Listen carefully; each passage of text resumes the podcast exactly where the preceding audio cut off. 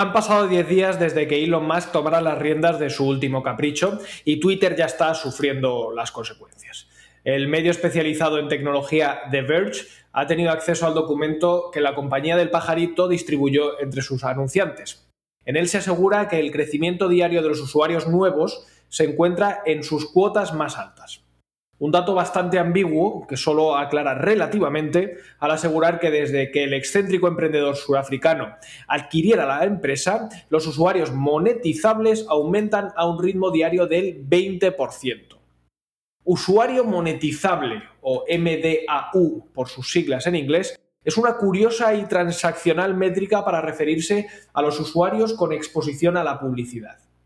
No se me ocurre una manera, una manera más fría de nombrar a las hordas de tuiteros que alimentan generosamente la web con sus noticias, eh, opiniones y opinadas noticias. Pero ¿qué se puede esperar de Elon Musk, verdad? Eh, bueno, para ser justos, eh, Twitter definió a sus usuarios monetizables allá por 2019, en los informes financieros del primer trimestre. Casi cuatro años AM. Cuatro años antes de Musk.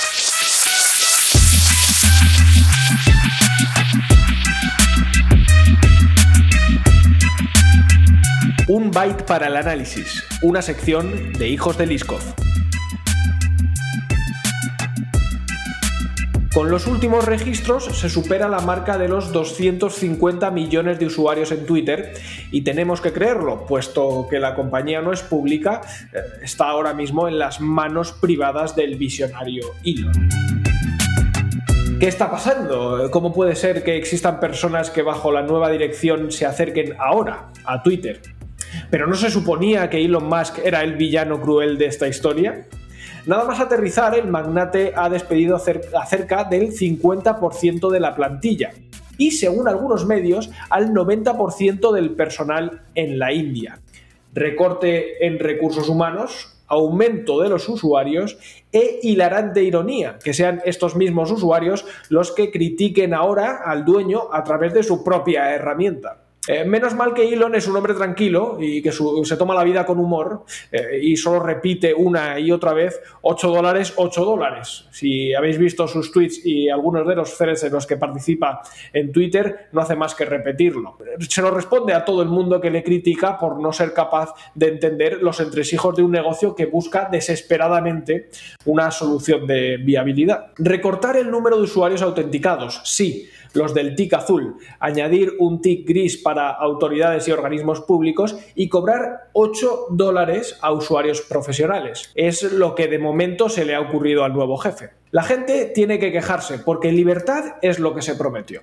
Libertad de opinión y gracias a Dios libertad para lamentar una decisión que ni siquiera va a afectar al Twitter o medio. Estamos viviendo la esencia pura de Twitter, el ágora del siglo XXI. Los usuarios claman y él simplemente hace lo que tiene que hacer, que es trabajar. Según un artículo del Financial Times, Elon Musk registró Twitter ante el Departamento de Hacienda de los Estados Unidos como plataforma para procesar pagos el pasado viernes.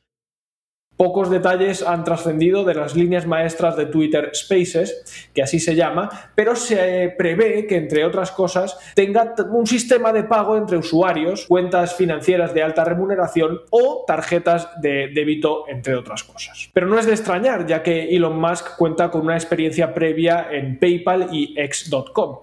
E igual es que Elon tal vez tiene un plan, no solo el de gastarse 44 mil millones de dólares más allá de avivar la furia del populacho, si lo pensamos de otro modo, eh, como miembro pasivo de la plataforma y simplemente viviéndolo jocosamente desde el sofá de mi casa, sí puedo ver que hay empresas que puedan desbloquear funcionalidades avanzadas pagando una irrisoria cuota. Eh, tiene sentido si lo que pretenden es alcanzar nuevos objetivos profesionales y además pues consideran que Twitter es su vehículo para conseguirlo.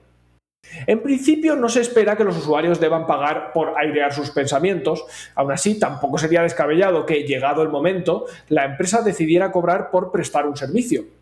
Lo pueden hacer. Si el modelo de negocio actual no funciona, como empresa privada se encuentra en su derecho absoluto de reclamar una compensación directa a sus consumidores. Insisto, es una empresa privada y con sus recursos puede hacer lo que considere, siempre dentro del marco de la ley. también tiene derecho el usuario de dejar de consumir un producto que ya no merece su atención. Los usuarios ahí siguen reclamando, con lo cual no estarán tan mal o será que tal vez sí reciben lo que quieren del nuevo Twitter. Lo decíamos al principio, tal vez los usuarios no están huyendo en masa, todo lo contrario, pero los, anunciantes sí a ver si va a resultar que la gente no tiene escrúpulo alguno. O a ver si es que con Elon Musk se le han abierto las puertas de Twitter a un nuevo tipo de público.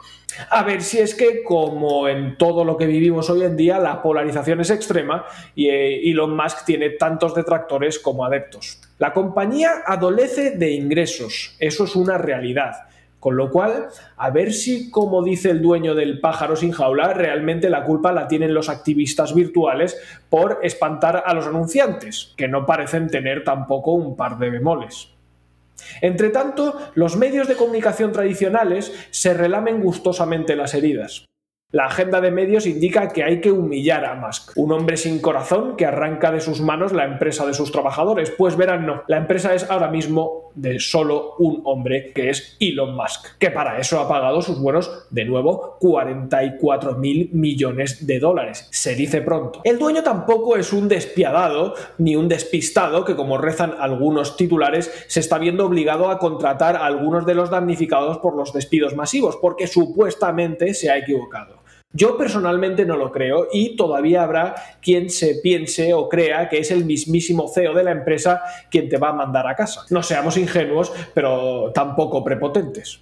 Los seres son decisiones difíciles que se toman en un momento convulso. No creo que nadie disfrute teniendo que echar a la gente a la calle, ni siquiera Elon Musk.